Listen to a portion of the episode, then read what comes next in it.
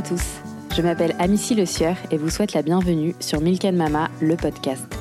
Ici, on écoute des histoires de vie.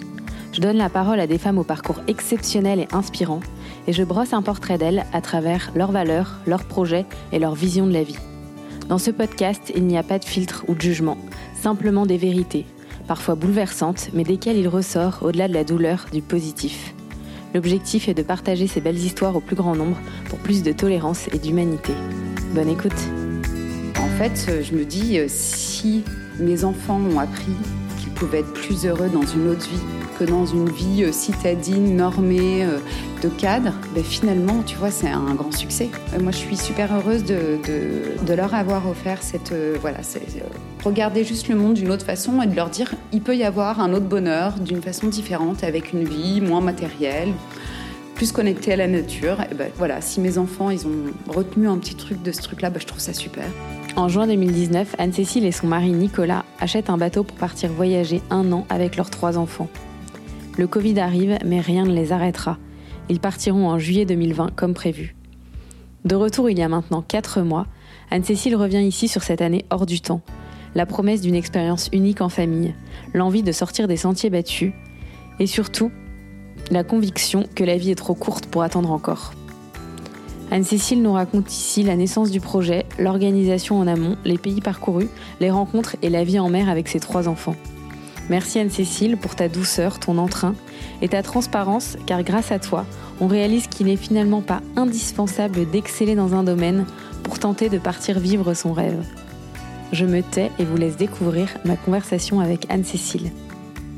Salut Anne-Cécile, merci beaucoup d'avoir accepté mon invitation pour venir dans le podcast. Bonjour Amici. Aujourd'hui, on va parler de ton projet en bateau.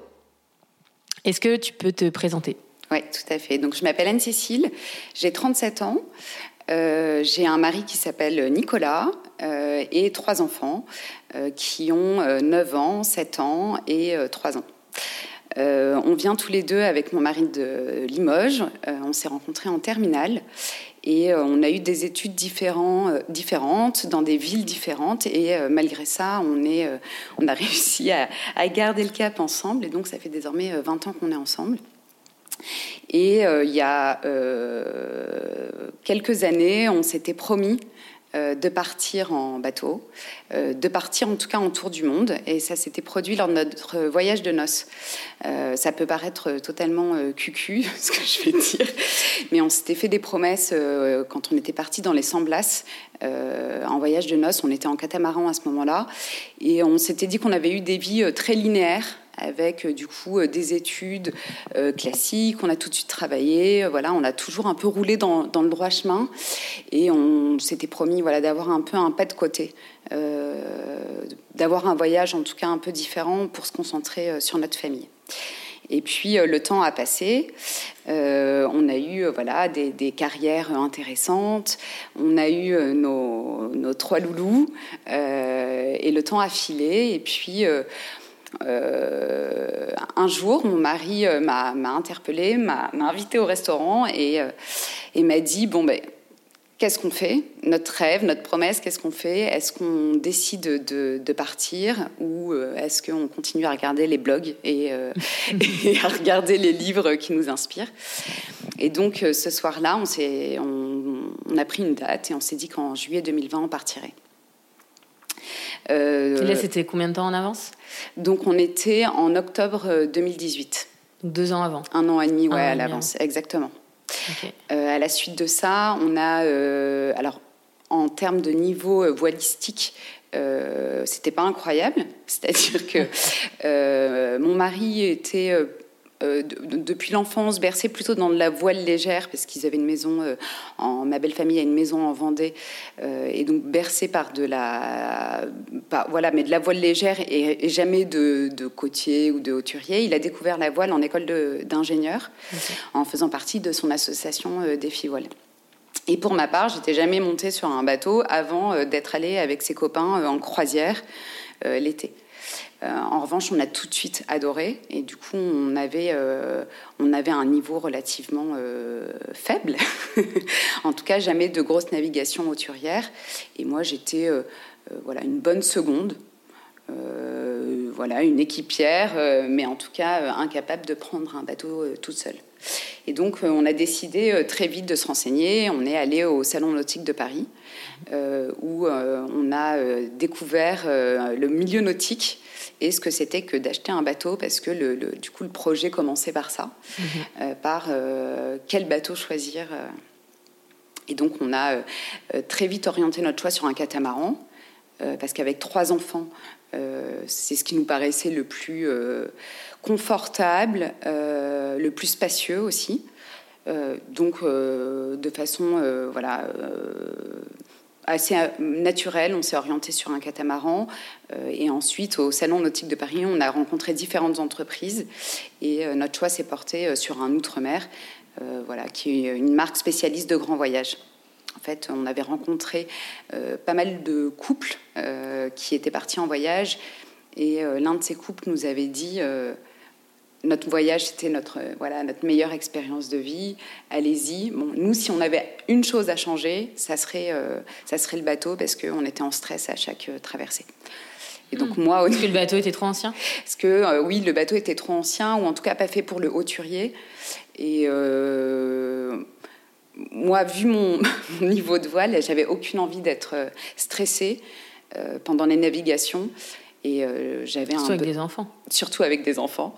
et donc, on avait envie d'être voilà, en totale confiance avec un bateau. Et donc, Outre-mer nous a semblé voilà, être le, la marque qui nous correspondait le plus hein, sur ce critère-là. Voilà, avec un, niveau de performance et de sécurité assez fort. Donc, euh, en décembre, on a rencontré l'équipe Outre-mer et puis on a euh, signé notre bon commande euh, en juin 2019. Donc un an avant de partir Un an avant de partir, exactement.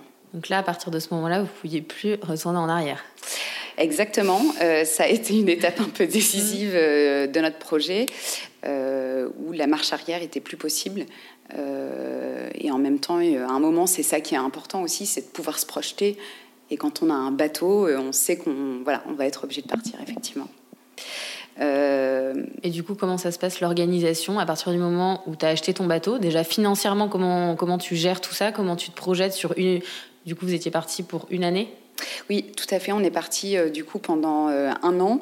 D'un point de vue financier, on a fait un choix il y a quelques années. on a revendu notre premier appartement et on a décidé de ne pas racheter d'autres appartements. Euh, pour avoir une liberté financière euh, et ne pas dépendre euh, d'emprunts. ce qui nous constituait, si tu veux, un apport. voilà. Et du coup, on a décidé de louer. Mhm. Voilà, donc c'est un choix, hein. ça fait mhm. partie des, pas des sacrifices, mais en tout cas des choix qui structurons pour pouvoir choisir le bateau qu'on souhaitait avoir. Euh, et ensuite, on a euh, beaucoup de chance d'être en France, puisque du coup, on a bénéficié euh, d'un congé parental, notre dernier ayant moins de trois ans, et d'une année sabbatique. Donc c'est vrai que ça demande de la trésor de côté, hein, puisque du coup, un an sans travailler avec pas mal de dépenses. Euh, ça demande de l'organisation financière. Et voilà, nous, ça s'est constitué du coup assez tôt. Ça faisait trois ans qu'on épargnait et ça faisait trois ans qu'on n'avait pas acheté d'appartement. Du coup, on avait un apport euh, pour. Vous aviez de l'argent de côté. Euh, mener à bien, voilà, exactement cette, cette année. Et vous faisiez quoi comme boulot? Vous faites quoi comme boulot du coup? Alors, mon mari est dans la promotion immobilière mhm. et moi, je suis commerciale. donc, je fais de la négociation euh, pour, euh, dans un, chez Carte Noire, euh, dans un groupe qui vend du café qui appartient à Lavazza. Ok.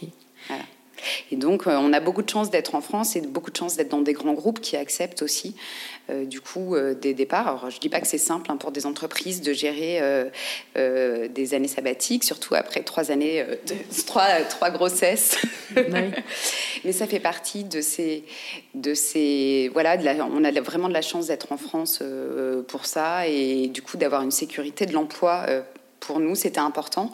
On savait à notre retour qu'on retrouvait nos emplois, nos salaires. On savait qu'on retrouvait notre appartement qu'on a sous-loué, du coup, avec accord de notre propriétaire. Euh, et donc, ça nous a permis de partir sereinement, puisqu'on savait dans quelles conditions on revenait. Et au niveau des enfants, pour l'école, comment ça se passe? Et alors, au niveau des enfants, euh, on a euh, prévenu euh, l'école assez tôt de notre départ. Et du coup, on avait on a des places qui ont été assurées aussi pour les enfants à notre tour. Donc c'était important pour, le, pour nous et pour les enfants qu'ils puissent projeter et puis qu'on puisse garder lien avec l'école, avec leurs copains, euh, parce que euh, un an c'est beaucoup et en même temps ça passe très vite. Et donc rappeler aux enfants qu'on va retourner dans une vie euh, citadine, c'était important pour nous qu'ils aient les, mêmes repères et qu'on puisse, qu'ils puissent se projeter. Euh, voilà. Et après, c'est vrai qu'on a quand même beaucoup de chance parce qu'on a été entouré euh, de gens euh, hyper positifs. Notre projet a toujours été hyper bien accueilli. Le directeur de l'école nous, nous a même dit que voilà, pour lui, ça faisait partie des expériences qui faisaient que les enfants réussissaient bien dans leur vie parce que ça leur permettait de découvrir autre chose, d'avoir une ouverture d'esprit, de gagner en autonomie. Euh, donc on a été vraiment hyper bien euh, entouré et je crois que ce genre de projet devient quand même de plus en plus bien accueilli, même au sein de nos entreprises. Euh, moi j'ai eu quelques barrières au début avec mon patron qui, le, au moment de sa réaction, voyait tout de suite les, les, problématiques que ça induit pour me mm. remplacer sur un an. et finalement, il a, le lendemain, il est revenu vers moi en me disant tu sais quoi, Anne-Cécile, euh, tu as, raison de partir. En fait, ça aurait été mon rêve. Et tu as raison de le faire mmh. maintenant. Et d'ailleurs, si tu as une place euh, dans ton bateau pour la transat, euh, si tu cherches un équipier, dis-moi. Génial. Donc, en fait, on voit que les entreprises ont beaucoup mûri, je pense, et que ce genre de projet devient de plus en plus fréquent aussi. Et voilà. Donc, c'est bien accueilli. Et du coup, pendant l'année, pendant euh, au niveau de l'école, vous aviez gardé euh, un contact avec euh, la classe ou non C'est du coup, tu as tes Alors, on a gardé un contact avec des copains. Euh, on avait proposé aux maîtresses d'avoir un, projet un peu participatif avec euh, les enfants qui n'a pas été euh, mené à bien, notamment pour raison du Covid, où mm. toute l'organisation a été déstructurée. Donc voilà, il n'y a au final pas grand-chose qui a été mis en place. En revanche, au retour là, des enfants, les enfants ont pu faire des exposés parler de leur vie en mer. Euh, et du coup, ça, c'était euh, pour eux super de pouvoir échanger avec leurs copains. Et puis, c'était un bon boost de confiance en eux aussi. Avec une, un retour, on en reparlera peut-être tout à l'heure, mais qui n'a pas été si simple. Donc, euh, ça a été super pour eux de pouvoir partager tout ça avec leurs copains. Donc à partir du moment où tu as signé ton bon de commande pour ton bateau, tu as prévenu ton boss, tu as prévenu l'école, donc c'est bon, vous avez, vous avez votre date, tout est organisé. Qu'est-ce que tu prépares pendant cette année euh, techniquement? Est-ce que tu as des formations? Est-ce que tu, même pour les enfants, est-ce qu'il y a des choses que vous avez faites pendant cette année pour se préparer pour ce grand voyage euh? Donc euh, d'un point de vue logistique, c'est effectivement essentiellement de la formation surtout quand on part avec un, niveau un peu de néophyte euh, qui a besoin de redécouvrir tous les basiques. En tout cas pour ma part, hein, mon mari était quand même plus, euh, plus aguerri. Euh, on a fait des formations qui ont été vraiment très structurantes et importantes dans notre parcours.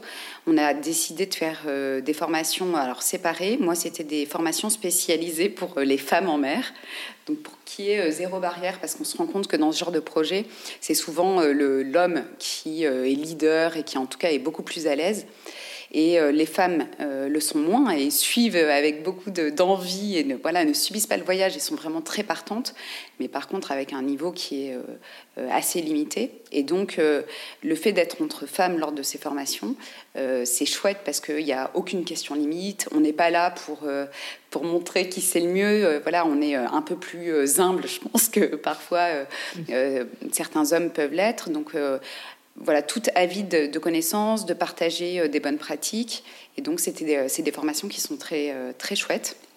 Une formation technique pour apprendre à euh, conduire un bateau. À manœuvrer, exactement, piloter, barrer, hisser des voiles, prendre des riz, virer de bord, empanner, découvrir tout ce jargon qui peut paraître inaccessible.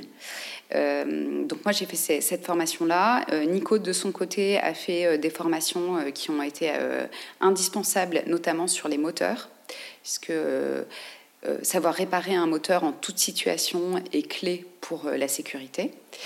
Euh, et ensuite, on a fait pas mal de formations tous les deux qui, qui, nous ont vraiment beaucoup aidés.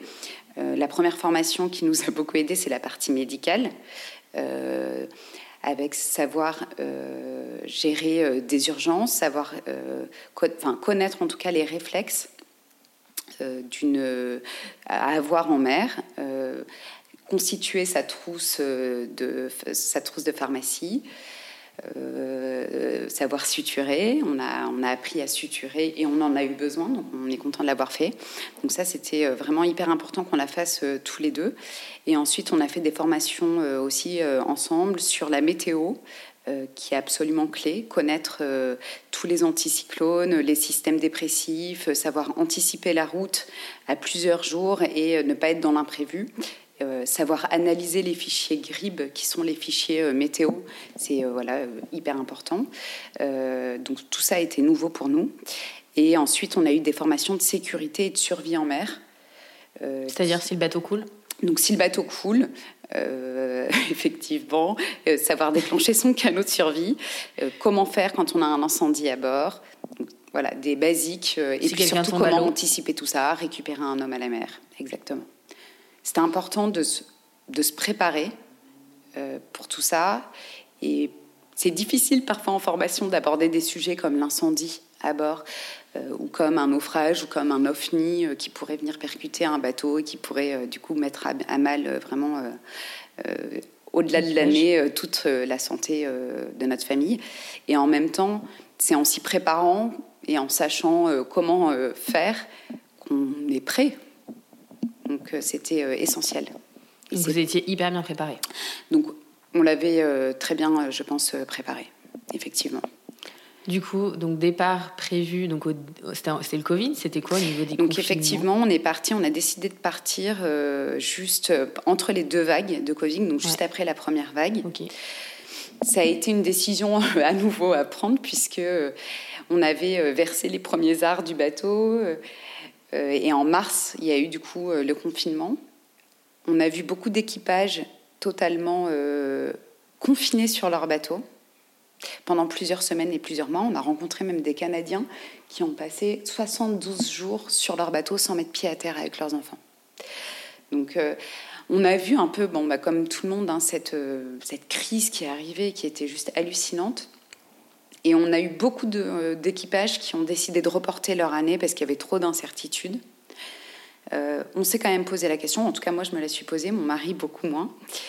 Et on s'est dit que c'était pas possible d'avoir tout préparé comme ça et d'avoir enclenché autant d'énergie et de pas partir cette année parce que tu sais pas si tu pourras partir l'année d'après. Exactement. Et surtout, on ne savait pas si on aurait l'énergie de, tout refaire à zéro. Euh, euh, pour un décalage dans un ou deux ans. Tout était tellement prêt, on était tellement mentalisé que voilà, on a décidé euh, quand même de partir en pleine période euh, de, crise sanitaire. Du coup, c'était juillet 2020.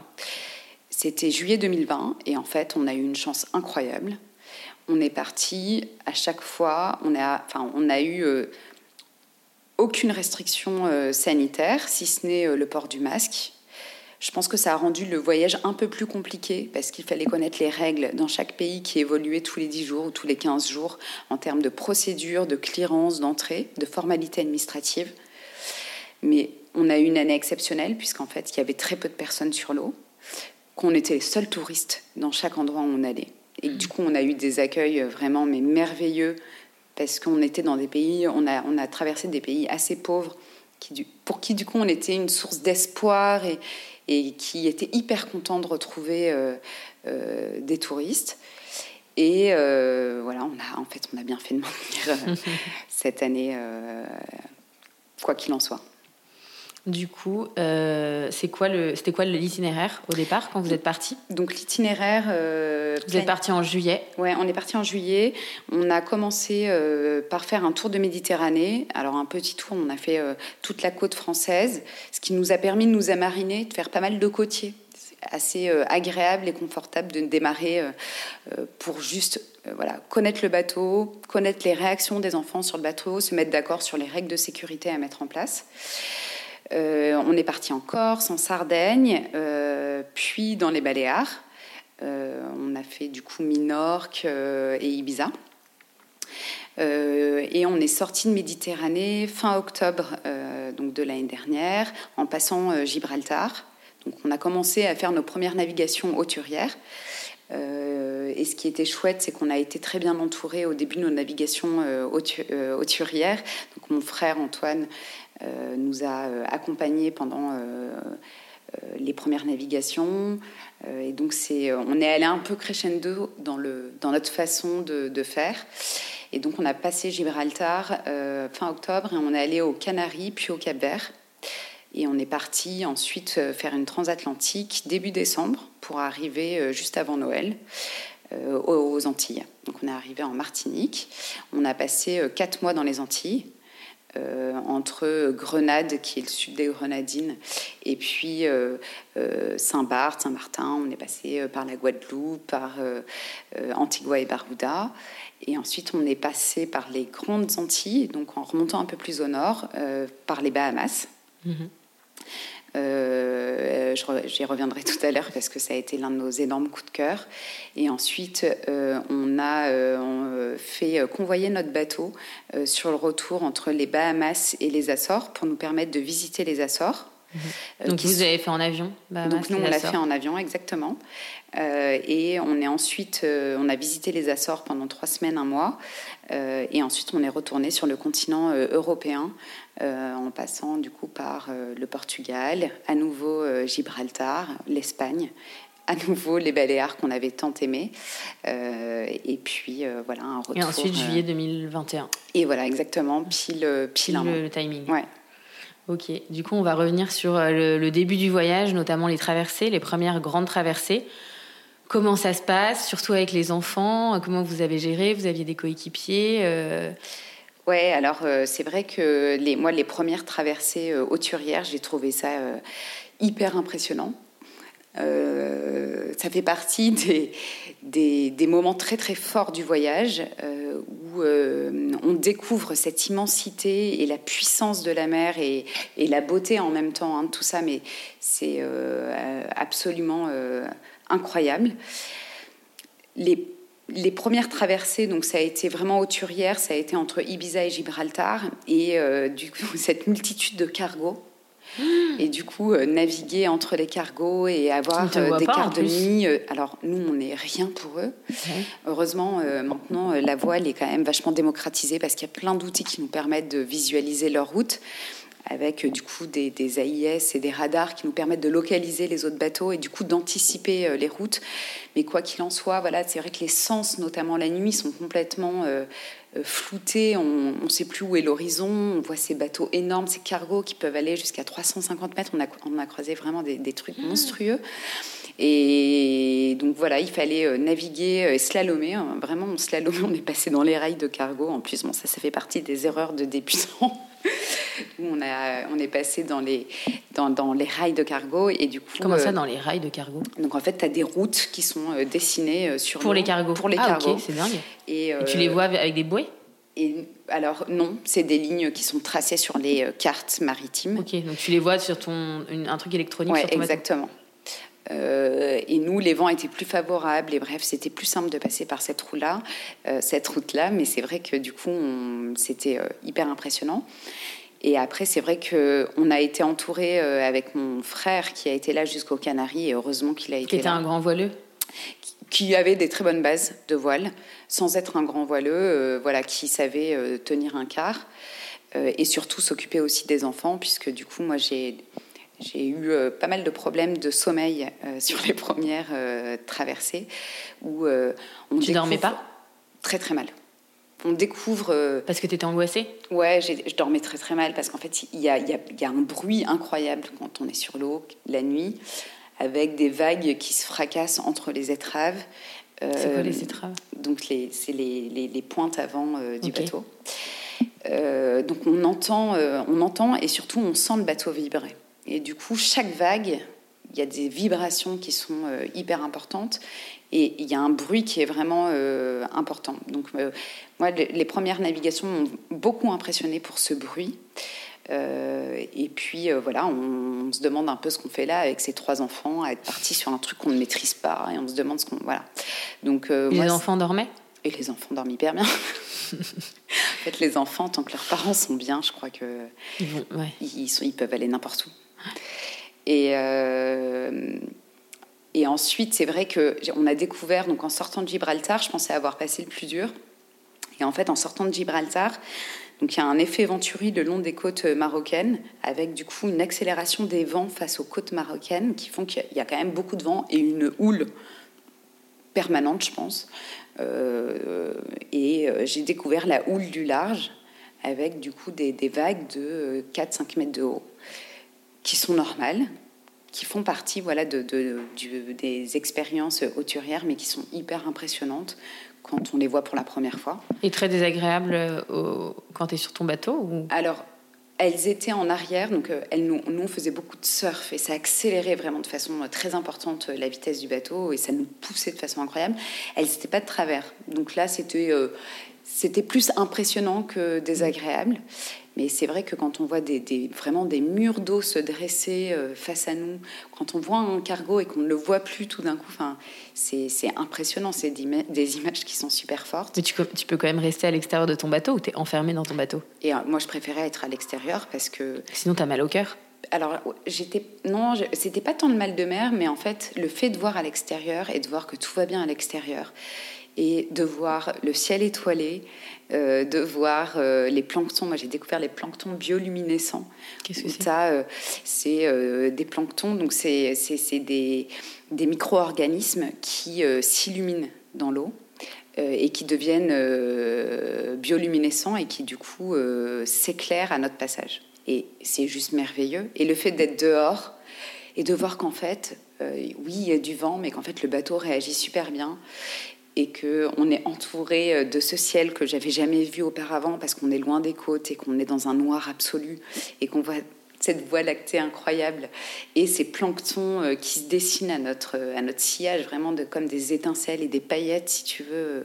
Enfin, c'est juste fabuleux. Et donc, moi, j'ai adoré, finalement, après avoir eu une, voilà, de, une peur, hein, une peur un peu viscérale, tu vois, euh, où tu te demandes vraiment ce que tu fais là. Ben, finalement, ça a laissé place à l'émerveillement euh, et à des, des quarts de nuit euh, exceptionnels. Et du coup, donc ça, c'était une des premières traversées Et ça, c'était nos premières traversées, puisqu'effectivement, c'est une, nos vraies premières traversées d'Auturier avec plusieurs jours et plusieurs nuits d'affilée. Donc on est arrivé ensuite aux Canaries, on est allé au Cap Vert et donc à chaque fois on a eu une chance inouïe, les frontières se sont ouvertes devant nous. Donc on a pu euh, aller au Cap Vert, ce qui raccourcissait euh, le temps de la transatlantique. Euh, et donc on a pu partir en transat à partir du Cap Vert pour 12 jours de navigation. Pour arriver où? Pour arriver en Martinique. Donc on était entouré de, nos, de deux équipiers, de deux amis qui sont très proches et qui ont été absolument merveilleux pendant ce voyage, qui se sont occupés euh, nos enfants. Ils sont venus sur votre bateau pendant. Ils sont venus sur notre bateau. Ils ont bravé un peu les interdits pour nous rejoindre au Cap Vert, puisqu'on n'était pas sûr qu'ils puissent euh, nous rejoindre. Il y avait encore un confinement en France. Ils ont réussi à venir et euh, on a eu 12 jours absolument merveilleux. on s'était quand même laissé un plan B. On s'était dit, en fait, moi, c'était important de me dire, je fais uniquement si je suis prête. Euh, notamment euh, cette transatlantique. Et j'ai pas envie euh, qu'on vive, vive, mal ce voyage. Et donc, on s'était donné un plan B de pouvoir, moi, prendre l'avion s'il y avait besoin. Avec les enfants. Avec les enfants. Et en fait, cette année, une année, ça passe trop vite. On n'avait pas envie d'être séparés, encore moins en contexte Covid. On a, et puis, en fait, on s'est rendu compte que les enfants réagissaient extrêmement bien aux navigations. Ils n'avaient pas, ils avaient jamais le mal de mer? Alors, Jamais, sauf une fois, hein, c'est l'exception qui mm. confirme la règle, mais voilà, ils n'ont jamais été malades. Et en fait, il y a un rythme en navigation qui se met en place, qui est hyper doux, qui est hyper naturel, et euh, qui fait que, en fait, ça fait partie de nos moments euh, préférés, parce qu'on n'a rien de prévu. Et on est juste là tous les cinq, et on a juste, nous, pour mission avec mon mari, de faire en sorte que tout le monde soit bien. C'était euh, vraiment notre priorité numéro un. Donc, on enlève beaucoup de principes aussi éducatifs. Genre, on lâche prise. Bah, genre, euh, si un enfant veut passer euh, sa journée en pyjama, bah, c'est possible en fait. C'est pas grave. C'est pas grave. Euh, si un enfant a faim pour éviter le mal de mer, bah, il va grignoter toute la journée. Alors, je, caricature un petit peu si tu veux, mais pour nous, c'était important que voilà, c'était l'enjeu numéro un, c'était que tout le monde soit bien. Et du coup, on savait vachement lâcher prise. Et en fait, je pense que c'est la clé aussi hein, pour, mm. pour partir. Les enfants, ils ont fait des quarts de nuit avec nous. Donc, ils sont couchés à minuit, 1h, 2h du matin. On les réveillait parfois à 2h du matin pour faire des quarts de nuit. Et voilà. Ils avaient quel âge déjà? Donc, Com avait 7 ans et demi, 8 ans. Et Hortense, 5 ans et demi, 6 ans. Et le petit Et le petit, 2 ans et demi, 3 ans. Alors, lui, on ne lui faisait pas faire de quarts de nuit. Mais voilà, faire ces quarts de nuit avec eux euh, dans nos bras en train de regarder le ciel étoilé, euh, ça fait partie des souvenirs hyper forts et on voulait pas leur enlever ça. Et du coup, bah, c'est pas grave si tout est déstructuré puisque de toute façon, on peut dormir le lendemain. Euh, enfin, donc on a, ces, navigations pour nous étaient des moments vraiment merveilleux. La transatlantique fait partie des moments vraiment forts de notre voyage. voir personne pendant dix jours, et vraiment être éloigné de toute civilisation, ça fait partie euh, ouais, des moments qui sont voilà, assez euh, uniques. Et... vous n'avez jamais eu peur pendant la transat? Parce que tu te dis, bon, bah, effectivement, tu pars euh, dix jours avec tes enfants, traverser l'Atlantique, donc tu es au plein milieu de la mer, tu as quand même un enfant qui a trois ans s'il se passe quelque chose, s'il a l'appendicite, je ne sais pas, s'il s'ouvre un truc, s'il y en a un qui a un accident ou tu as besoin d'aller à l'hôpital, parce que c'est ça le, mm. truc auquel on pense en premier avec des enfants mm. en bas âge, c'est tu te dis si tu dois aller à l'hôpital aux urgences, comment ça se passe quand tu es au plein milieu de l'Atlantique? Oui, et d'ailleurs on a eu un petit souci pendant notre, pendant notre transat, et effectivement euh, euh, ça fait partie des, des aléas qui peuvent euh, arriver. Alors, sur l'appendicite, euh, désormais, lors de notre formation médicale, déjà, on était très bien euh, équipés et je pense qu'on était très bien euh, armés. Et en fait, il y a assez peu de situations vitales et l'appendicite, désormais, peut être régulé pendant 5 à 6 jours par antibiotiques. On avait des antibiotiques pour tout le monde, hyper forts, plein de... Donc ça, c'est hyper rassurant.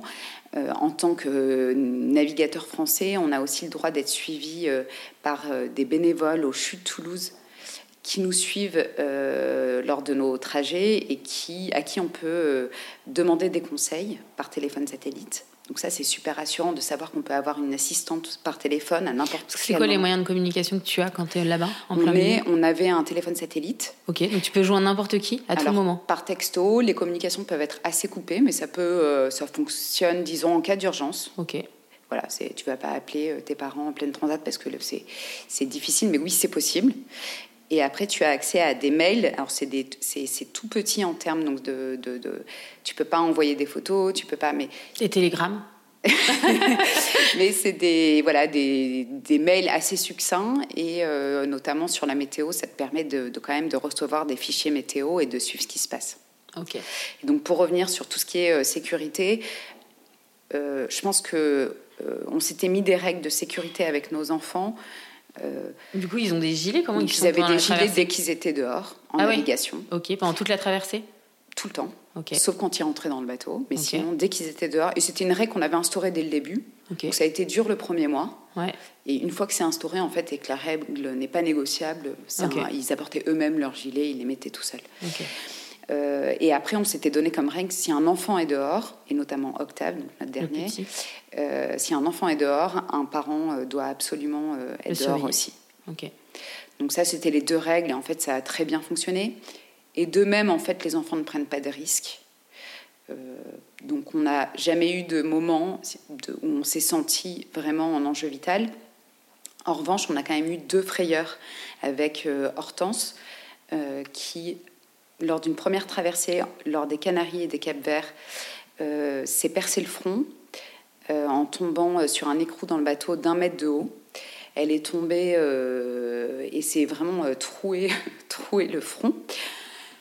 On s'est assez vite rendu compte que c'était pas un enjeu vital. Là, tu fais quoi? T'appelles direct avec ton satellite? Et non, on n'a pas appelé parce qu'en fait, on était à deux jours de n'importe quoi et on savait que pour on était à deux jours de n'importe quelle ville ou île, euh, et donc on savait qu'on n'avait qu'une seule solution, c'était qu'il fallait la recoudre.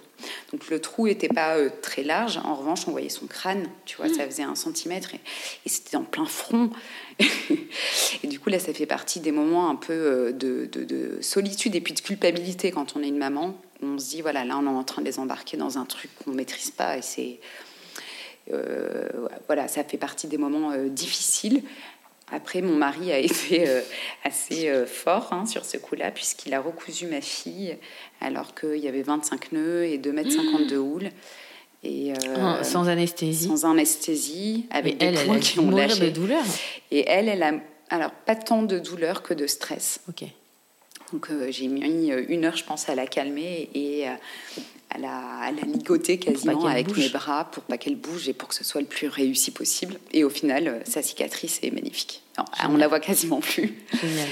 Donc ça, c'est, euh, ça fait partie des moments où on a effectivement euh, un peu stressé. Et après, l'autre, l'autre source de stress qu'on a eue et qui nous a fait aussi revoir notre traversée retour, c'est aussi pour ça qu'on a, fait, qu'on a choisi de nous orienter, de s'orienter vers un une transat euh, convoyée pour partie euh, ah sur, entre les Bahamas et les Açores, puisque euh, Hortense en fait a déclaré une otite le deuxième jour de notre transat aller. Parce qu'en fait, avant la transat, tu, tu checkes pas tout, peut-être pas les bah, oreilles. en fait, elle est grande, elle, super bien, quoi. Donc deux jours après, elle a eu l'oreille qui suintait. Ouais. Et son otite a été résistante aux antibiotiques. Ok. Et donc, elle a, euh, on a fait l'amoxicilline, l'augmentin, etc. Mhm. Rien n'y a fait. Et euh, elle a eu un début de mastoïdite. Donc, c'est une infection qui commence à se propager derrière euh, l'os de l'oreille. Ok. Et qui est, en fait un enjeu vital chez l'enfant. Ça commençait à être enflé, rouge et douloureux. Et puis, elle avait 39 de fièvre pendant 10 jours. Mmh. 38, 5, 39. Et là, tu sur le coup, on n'a pas tellement euh, stressé. Donc, on a été en lien avec le CHU de Toulouse, qui nous a euh, vraiment très, très bien pris en charge et qui nous a quand même dit que, euh, que c'était important et qu'il fallait absolument qu'on aille au CHU dès qu'on arrive. Et donc, ils ont coordonné notre arrivée. Donc, on a posé l'encre en Martinique, donc dans le mouillage de Sainte-Anne, à, je pense, 19h30 après 12 jours de transat. Et 20 minutes après, euh, j'étais dans le camion de pompiers avec Hortense, qui a été hospitalisée 4 euh, jours à Fort-de-France euh, pour effectivement une... Sympa l'arrivée. Sympa l'arrivée. Et en même temps, voilà, encore une fois, on était tellement heureux d'arriver en France et d'avoir un hôpital qui nous prenne aussi bien en charge, d'avoir ces secours. Enfin voilà, on a eu énormément de chance dans cette histoire, mais c'est vrai qu'on aurait eu un bateau moins performant ou une traversée euh, euh, plus longue, euh, ça aurait été un cas pour le coup hyper difficile, mais ça on l'a su qu'après. Donc la transat retour qui durait plus longtemps. Vous avez dit on la fera pas. On s'est, bah, on s'est dit ouais, effectivement, pas, pas avec nos trois enfants. Voilà, s'il y a encore un souci, on va, on va un peu là, on va un peu gérer ce truc-là. Et donc, euh, on, a, on a refusé de, de faire, euh, enfin, on a pris la décision de faire convoyer le bateau euh, pour partie. Ok. Et parlons de choses plus gaies pendant la transat. du coup, ça se passe comment quand tu es pendant 12 jours en train de traverser l'Atlantique? Tu fais quoi? C'est quoi ton bah, écoute, ta euh, journée type? Ouais, alors euh, c'est. Euh, Parce qu'on a du mal à imaginer est-ce que ton bateau c'est un cauchemar euh, T'as de la houle, etc. Ou est-ce que t'es es cool bah, Il y a un peu des deux. donc les trois premiers jours, c'était des conditions assez sportives. Donc il y avait 30 nœuds de vent en permanence. Donc c'est un bon coup de vent, beaucoup de houle. Donc on ne pouvait pas se décrocher, on était sans arrêt obligé d'avoir des mains en train de tenir le bateau. Hein. Donc c'est euh, des conditions qui étaient euh, sportives. comment tu fais pour préparer les repas, etc. Alors là, euh, avant chaque traversée, moi j'anticipais tout ce qui était logistique et donc je préparais toujours les deux premiers jours de nourriture. Après, tu arrives quand même à faire, en fait, tu t'adaptes à tout, encore une fois, et du coup, euh, tu, tu, voilà, tu fais différemment, tu cuisines différemment, de façon beaucoup plus simple, euh, plus désordonnée, plus déstructurée. Euh, mais en tout cas, tu as un rythme qui se met. Donc, les trois premiers jours, c'est les, les moins agréables parce que tout le monde prend un peu ses repères sur le bateau. Et puis, au bout de trois jours, tu as un rythme naturel qui se met en place tu plus de peur, tu vois plus personne, tu es au milieu de l'eau, euh, tu n'as plus aucune as une ligne d'horizon qui est incroyable et tu as un rythme naturel qui se met en place. Donc les enfants euh, se lèvent le matin, on faisait un peu d'école à l'oral, on faisait des jeux de société. Ensuite, on passe à la préparation du repas, où les enfants, en fait, sont euh, toujours un peu impliqués. et donc, on se rend compte là qu'ils prennent vachement en autonomie, et en... parce qu'ils sont immergés dans un monde de grands. En permanence pendant un an. Donc, ils nous aident dans toutes les tâches domestiques. En tout cas, on les incite à nous aider. Hein, c'est pas toujours facile.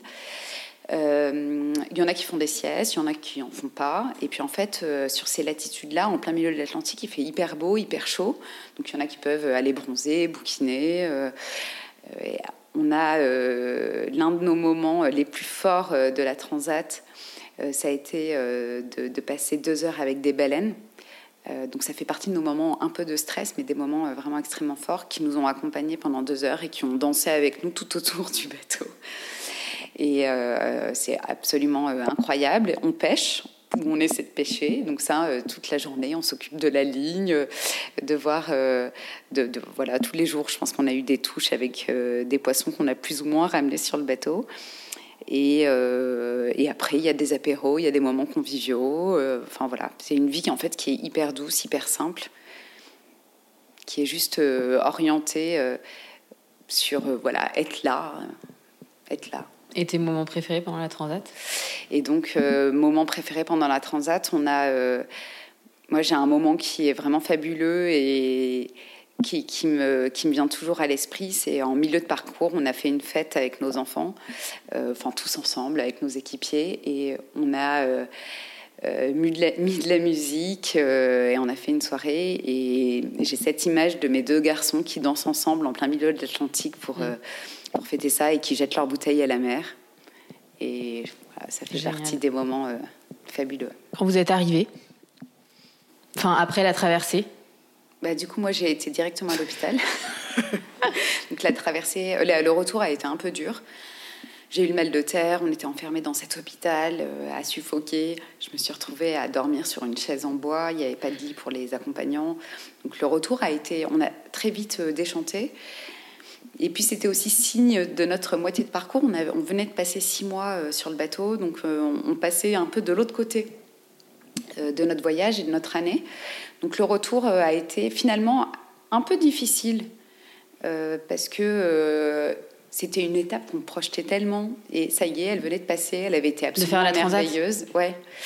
Et donc on a eu une semaine un peu de réacclimatation juste pour retrouver des repères et puis se reprojeter sur notre deuxième partie de voyage. On était très nostalgique en fait de notre, de notre traversée.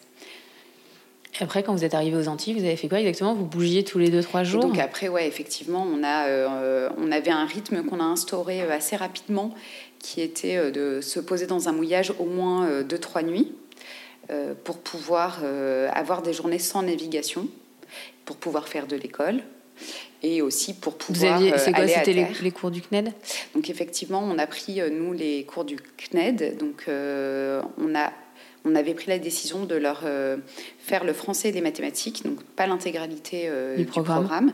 parce qu'on a considéré qu'en histoire et en géographie, euh, notamment en faisant les routages, et en voyageant, c'était suffisamment riche. Mais ça se passe comment? Tu fais comme tu veux? Tu es obligé de prendre les cours du CNED Alors en fait, l'instruction en famille est obligatoire. Mhm.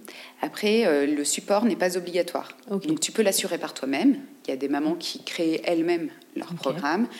Euh, il y en a qui décident de faire le CNED et il y a d'autres cours, euh, type les cours Sainte-Anne, qui peuvent également exister. Euh, donc nous, on avait pris le CNED, qui est très très bien parce que la pédagogie est simple. Il y a toute une partie qui explique comment on doit adresser les cours aux enfants.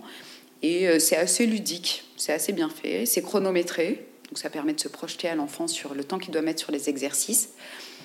Donc euh, c'est assez bien fait. Après, c'est vrai que l'école a été euh, clairement le truc le plus difficile du voyage. Vous faisiez combien de temps par jour? On faisait deux heures par jour par enfant. Donc quatre heures. Donc mon mari euh, participait à deux heures chacun à assurer la scolarité de Com et moi je faisais Hortense, qui était en CP, qui a un âge difficile et je pense une classe hyper structurante. Et clairement, ça a été très difficile parce que tu n'as pas toute cette émulation collective le fait d'être avec d'autres enfants et de voir les autres enfants progresser à l'école, c'est un moteur très riche. Et, euh, on avait en plus assuré la scolarité depuis le confinement, donc nous, nos enfants, pendant 18 mois, n'ont pas eu cette émulation. Et donc ça a été difficile. Euh, ça a été, euh, on a eu clairement des moments, pas de découragement, mais en tout cas de conflit avec nos enfants. ils ont tellement mieux à faire C'est un métier en plus. D'aller, et c'est un métier, et on avait, c'est vrai, une adoration pour, pour les professeurs, les maîtres et les maîtresses, mais là, ça, c'est décuplé, quoi. Enfin, c'est un métier fabuleux et c'est tout un savoir-faire. Et enseigner à ses enfants, c'est vraiment difficile, en fait. Mmh. Donc ça, c'était donc le matin souvent. Donc on faisait euh, le matin. Donc ça, euh, effectivement, quand on était euh, dans, au mouillage, on faisait l'école le matin. on faisait généralement une petite balade ou de la baignade en fin de matinée. Je préparais le repas. et ensuite, on avait instauré un temps calme pour les enfants d'une heure tous les après-midi pour éviter d'avoir cette surveillance permanente qui est un peu crevante de gérer si notre, nos enfants sont en sécurité, euh, que notre dernier qui sait pas nager a bien son gilet, qui fait pas n'importe quoi sur le trampoline. Euh, c'est pareil, on a eu des agrafes. pour toi. Et voilà, et avoir euh, une heure où, voilà, où chacun est un peu au calme parce que ce huis clos permanent est très riche et très beau.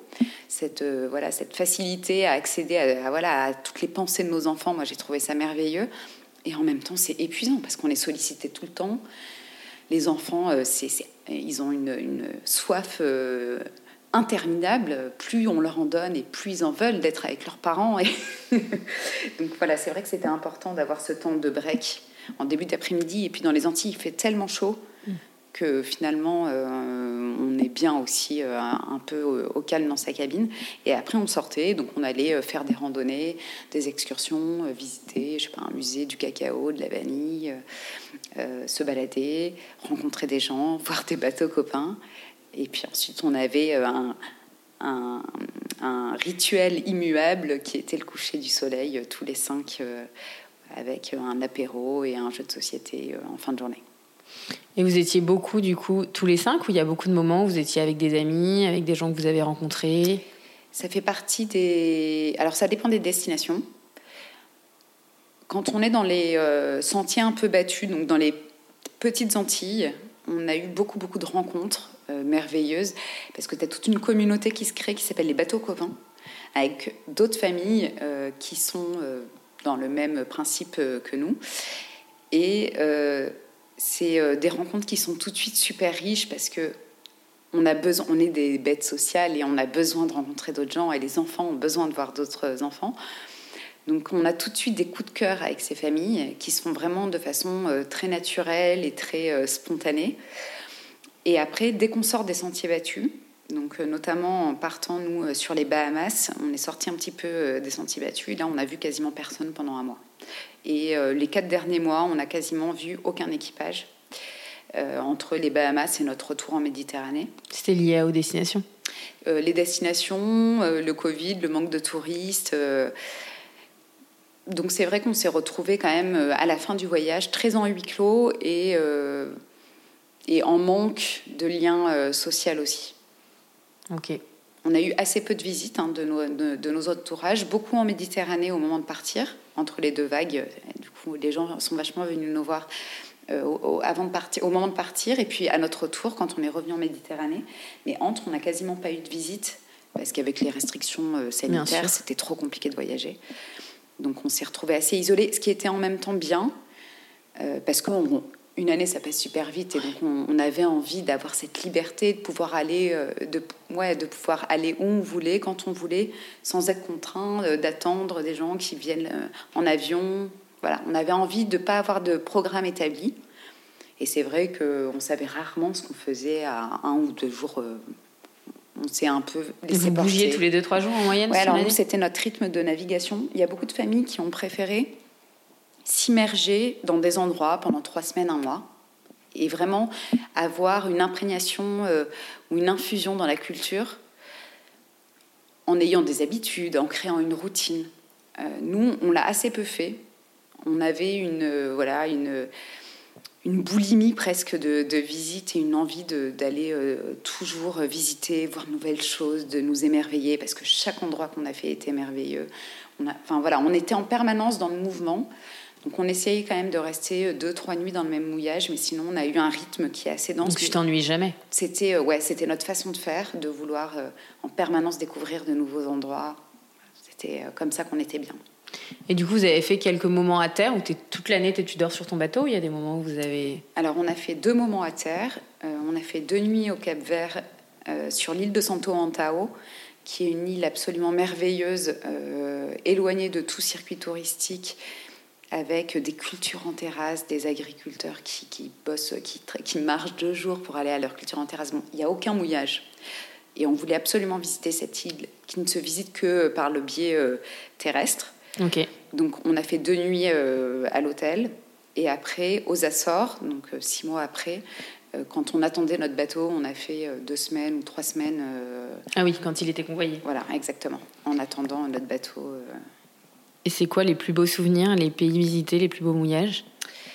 Alors, c'est difficile de répondre à cette question parce que chaque jour, on a eu un, des lots d'émerveillement. En fait, nous, on a trouvé après, voilà, c'est très personnel, mais que rien n'est plus beau qu'un coucher de soleil sur l'eau, avec mm. aucune, rien qui entrave la, la, la, ligne d'horizon. Euh, je me réveillais parfois plus tôt, donc quelques fois par semaine, pour faire du yoga sur le trampoline et voilà assister à ces levées de soleil. Enfin, donc si tu veux, chaque jour, on a eu vraiment des moments euh, vraiment fabuleux de contact avec la nature.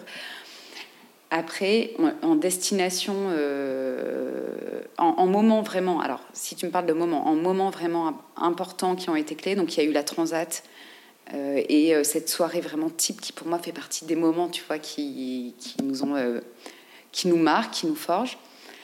On a eu, si je devais me souvenir d'une soirée tous les cinq, ça serait aux Bahamas ou dans le sud des Bahamas. Tu as 2500 îles toute seule, enfin de 2500 cailles sur un territoire grand comme la France. Et sur ces 2500 cailles, tu as 20 îles qui sont habitées et tout le reste est désert. Et donc, on a été euh, vraiment euh, en mode Robinson Crusoe pendant un mois. Et euh, on vivait de pâtes de riz et des langoustes que pêchait Nico. Et on faisait les soirs des feux de bois avec nos enfants sur, sur nos îles désertes, à manger et à déguster nos langoustes. Euh, tous les cinq avec notre musique et puis nos apéros, nos couchers du soleil. Et voilà, j'ai notre dernier feu de bois, on avait particulièrement euh, euh, immortalisé, donc on avait préparé plein de trucs à, faire cuisiner en pain. On n'avait plus grand chose à manger, mais en tout cas, voilà, Hortense nous avait fait du pain au sésame, aux olives, qu'on faisait griller sur le, sur le feu de bois. Et Nico avait pêché des langoustes, et voilà, ça fait partie des moments incroyables. Et après, j'ai un autre souvenir qui est super fort, qui est pour nos 10 ans de mariage. Euh, comme nous avait préparé pour notre petit déjeuner des crêpes, qui sont devenues tous super cuisinées, puisque du coup ça fait partie de leur quotidien hein, aussi pour les enfants de faire de la cuisine, euh, des gâteaux, des crêpes. Euh. et donc il avait décidé de nous faire une surprise, il nous avait organisé ce petit déjeuner avec des crêpes, et on était vers Cadaqués sur le retour.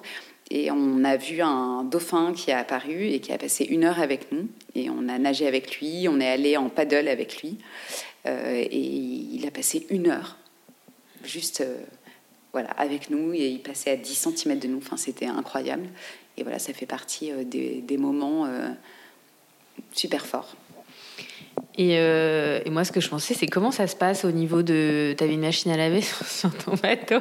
Comment ça se passe avec le linge, la cuisine, le machin? Parce que tu n'as pas du tout ce que tu as dans, un appartement. Ouais, alors ça, c'est vrai que en, alors, en confort, euh, on avait beaucoup de chance d'être sur euh, ce bateau-là, puisqu'on avait quand même un lave-linge. Beaucoup d'équipage n'en avait pas. Moi, avec euh, trois enfants et encore un petit qui fait pipi au lit, euh, voilà, c'était euh, super important d'en avoir un. Donc, on avait la chance d'en avoir un. Après, c'est vrai que ta notion de confort, elle évolue. et que la logistique est clairement un point difficile à gérer. Moi, j'ai trouvé hyper difficile le premier mois du voyage où j'avais sous-estimé cette charge logistique d'être sur un bateau avec trois enfants. Euh, de faire euh, la vaisselle de façon euh, incessante, d'abord à l'eau de mer, puis à l'eau douce froide très rapidement pour 5. Vous êtes devenu hyper écolo du coup Hyper écolo, ouais, tout à fait. Ça, ça fait vachement adapter de, adopter de nouveaux réflexes. Et puis euh, les avitaillements qui sont hyper compliqués, puisque du coup, les, donc les avitaillements, c'est les courses. Ouais, mais oui, tu fais comment Tu te fais livrer sur ton bateau Alors, euh, quand on pouvait le faire, on le faisait, mais il y a plein de pays qui ne le proposent pas. Bien sûr. Et quand tu n'as pas de voiture et que tu as tes courses à faire pour 15 euh, jours pour, pour 5, avec deux caddies, bah, c'est la galère. Donc tu te retrouves en mode zézette avec tes deux caddies. Euh, à faire, euh, des, à traverser des autoroutes euh, avec les caddies, enfin des trucs, des situations hallucinantes. Donc la, charge logistique est quand même super forte. Et c'est vrai que moi j'ai mis un mois juste à l'accepter en me disant soit je gueule à chaque fois que je fais la vaisselle et que je fais la bouffe, soit ça fait partie de mon quotidien, je l'accepte et du coup je l'ai un peu édulcoré en écoutant des podcasts. Euh, en essayant de trouver des moments, euh, euh, voilà, de, en essayant de, trouver, de rendre les moments un peu de plus rendre les moments plus sympas, exactement. Et finalement, moi qui suis pas du tout ménagère, voilà, j'ai trouvé un certain plaisir, tu vois, à ce que chaque geste de notre année avec mon mari a été, en fait, chaque geste a été au profit de notre famille. Oui, tout ce que tu fais, tu le fais pour toi. Tu vois, et ça, c'est super riche parce que tu as l'impression d'avoir une utilité dans chaque geste. Et finalement, j'y ai trouvé un certain plaisir et une certaine satisfaction. Tu vois, moi, je, suis très mauvaise cuisinière. Je me suis mise à, on s'est mis à faire nos pains, nos yaourts, nos pâtes à pizza, notre lessive. Euh, et c'est en fait c'est super riche. C'est, c'est t'as, une satisfaction de tout ça qui est, qui est chouette. Et tu as le temps en fait. Bah oui. En fait, tu es en vacances pendant un an. Ouais, alors ouais. t'as quand même l'école?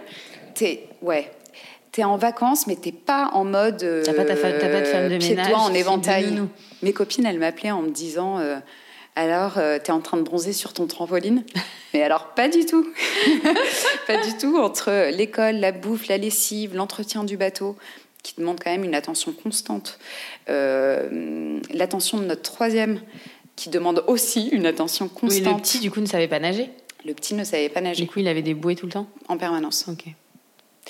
Donc, euh, en fait, on n'est pas en mode, euh, on n'est pas en mode non plus vacances. Mais par contre, on jouit d'un temps qui est vachement élastique, avec un truc dont je me suis rendu compte là à notre retour, qui est cette liberté de pouvoir faire ce que tu veux.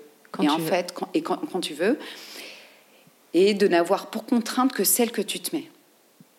Et là, je vois quand on retombe dans notre vie citadine, euh, on se lève à 7 heures, on est déjà en retard pour aller à l'école. Euh, vite, il faut s'habiller, vite, il faut, il faut déjeuner, vite, il faut partir, euh, on a oublié le sac.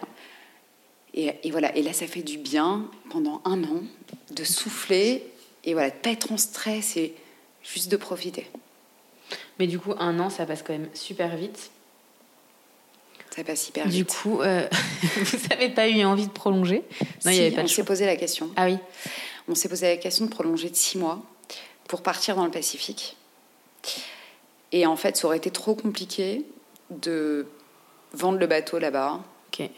Et donc, euh, on s'est dit qu'on euh, le ferait euh, notre tour du monde en plusieurs fois. Ok. Ouais, parce qu'un an, c'est très rapide. Parce que tu me dis, vous avez traversé l'Atlantique, il restait plus la moitié du voyage. Ouais. Donc, ça passe super vite. Et en Mais même en même temps, temps, est-ce si que il y a des moments où tu avais hâte de rentrer Ouais. aussi pour retrouver ton confort, Ouais, ton appart Alors, le confort, ça nous a pas tellement manqué. euh, parce qu'en fait, tu vois que tu peux être vachement heureux différemment. Mais l'école nous a vachement manqué, nos amis nous ont vachement manqué, nos familles nous ont va- vachement manqué. Et euh, donc il y a des moments, clairement, euh, notamment quand l'école se passait mal, on n'avait qu'une envie, c'était de rentrer.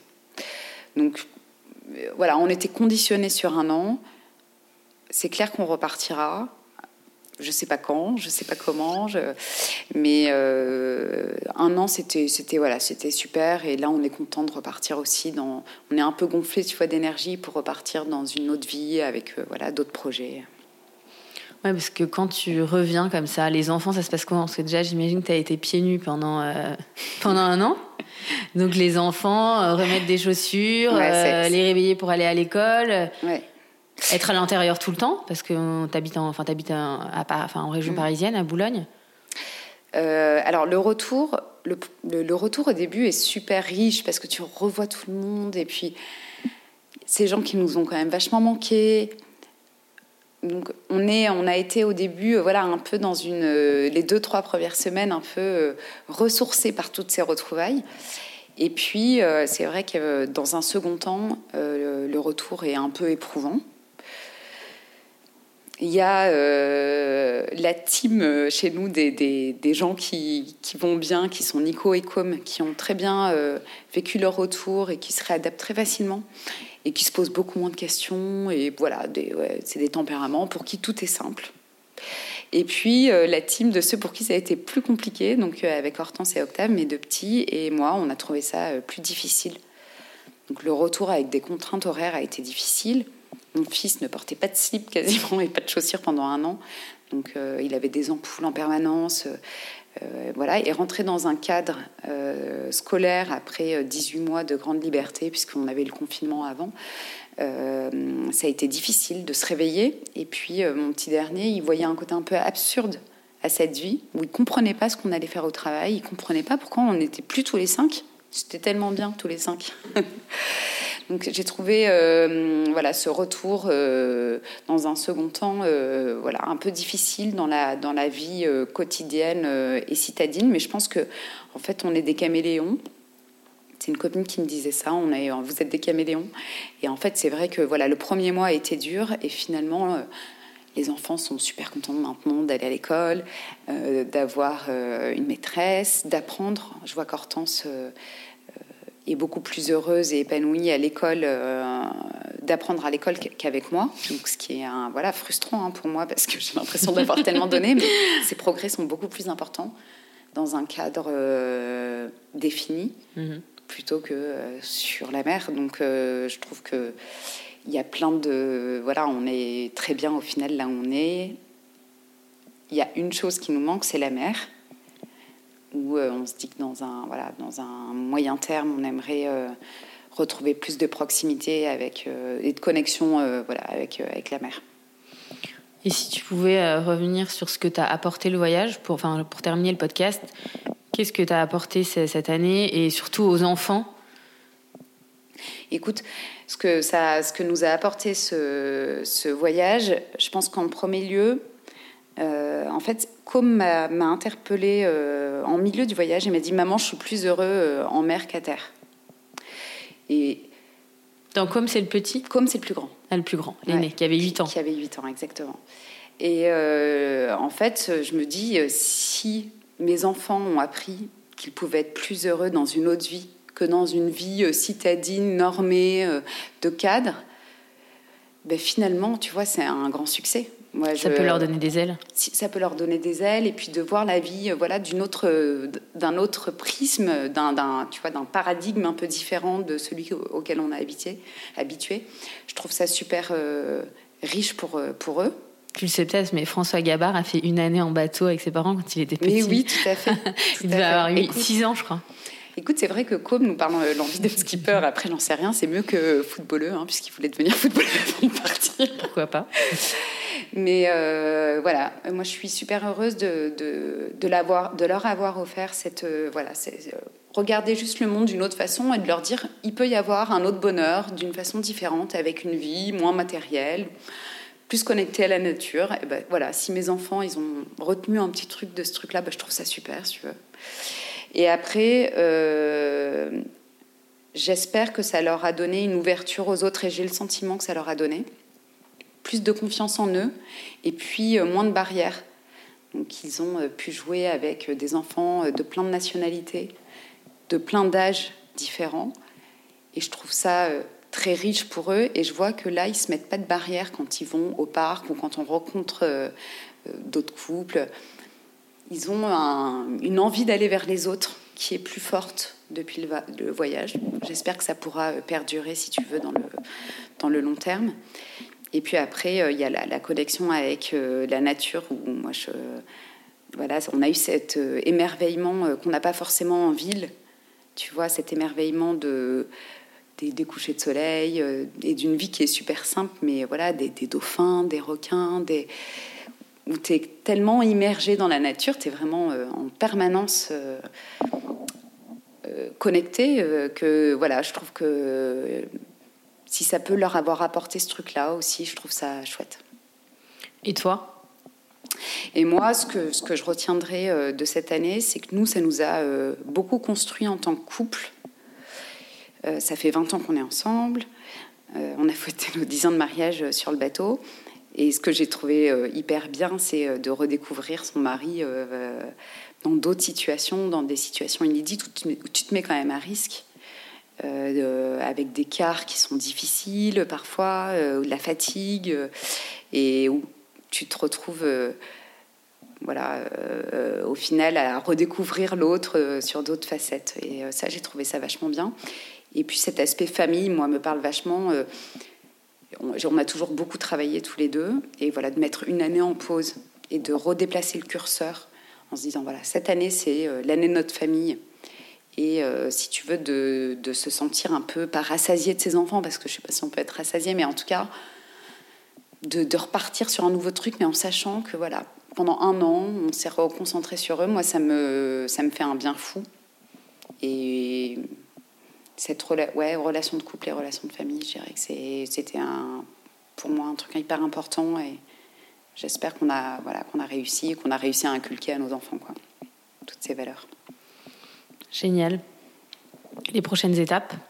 Écoute, prochaines étapes, euh, on se dit qu'on repartira probablement et qu'on fera probablement un tour du monde en plusieurs, en plusieurs étapes. Au vu des difficultés, notamment liées à l'école, je ne pense pas qu'on repartira euh, avec les enfants.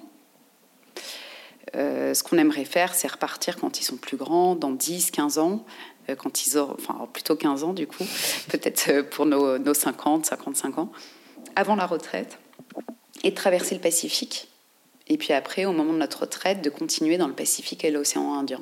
Voilà, on aimerait faire en fait, euh, euh, voilà, avoir ce petit euh, chemin de couple qui, qui, nous fait vachement bien et qui nous permet d'avoir un projet ensemble et, de vivre une passion ensemble. On aimerait bien le faire perdurer, donc j'espère qu'on aura la force de, refaire, de se remettre en mode projet, qui demande quand même beaucoup de, d'énergie euh, au début, hein, dans les préparatifs. Donc voilà, j'espère qu'on aura l'énergie de le faire. Génial. Bah, écoute, merci beaucoup pour ce magnifique témoignage. Moi, je vais revenir, enfin, je vais te poser cinq questions que je pose tout le temps à la fin de mes podcasts. Donc c'est très léger. Hein. Alors, ton petit déjeuner. Alors, mon petit déjeuner, ben, on fait un, moi, je fais un granola maison. Euh, à base de flocons d'avoine, euh, d'amandes, de, noix, euh, voilà, avec du miel. Donc ça, c'est mon petit déjeuner. Ton parfum C'est l'eau de colonne d'Hermès, orange verte. L'appli dont tu ne pourrais te passer alors là, je suis en cure de désintox de réseaux sociaux, donc j'ai tout supprimé. C'était trop difficile de voir tous les bateaux copains traverser le Pacifique. donc du coup, s'il y en a une, ça serait WhatsApp. Un livre? Euh, j'ai deux livres euh, vraiment qui, euh, qui, qui nous, ont, nous ont beaucoup inspirés pendant ce voyage, qui c'est La longue route de Moitessier. Qui voilà et sont des livres tellement inspirants sur cette partie liberté et Taratari de Capucine Trochet voilà qui est une jeune femme qui décide de partir coûte que coûte euh, malgré ses problèmes de santé, euh, toute seule en voyage sur un tout petit petit bateau. Et euh, voilà, c'est ces personnages avides de, liberté qui sont prêts à tout sont hyper inspirants. Une femme qui t'inspire? J'ai pas vraiment de femme qui m'inspire, mais j'en ai beaucoup autour de moi qui sur des côtés, si tu veux, de euh, confiance en elle et puis de je réalise mes rêves et qui sont prêtes à faire ce pas de côté pour euh, être avoir une vie plus épanouie me parle beaucoup. Donc ça peut être des copines qui, euh, qui font de l'associatif et qui sont prêtes à, s'asseoir euh, sur euh, voilà un, aspect financier. Ça peut être euh, des femmes qui sont au contraire hyper carriéristes et qui pour qui la, la, la, carrière compte avant tout et qui vont vivre pleinement leur carrière. Voilà, moi je trouve ça fascinant en fait les personnes qui vivent leurs rêves et qui sont heureux comme ça, même si c'est des vies pas tout à fait cadrées et normales. Ta devise? Et ma devise, si ça te dérange pas, je vais la regarder dans mon téléphone j'ai juste choisi une citation euh, de la longue route de Moitessier, que je trouve super chouette et que du coup je voulais te partager, qui est J'écoute la mer, j'écoute le vent, j'écoute les voiles qui parlent avec la pluie et les étoiles dans les bruits de la mer et je n'ai pas sommeil. Dieu a créé la mer et il a peint en bleu pour qu'on soit bien. Magnifique. Merci beaucoup, Anne-Cécile. Avec plaisir, merci Amici. Merci infiniment pour votre écoute. Si le podcast vous a plu, n'hésitez surtout pas à en parler autour de vous, à vous abonner et à me mettre des étoiles ou des commentaires sur iTunes. Pouvez également me suivre ou me contacter sur Instagram. À très vite.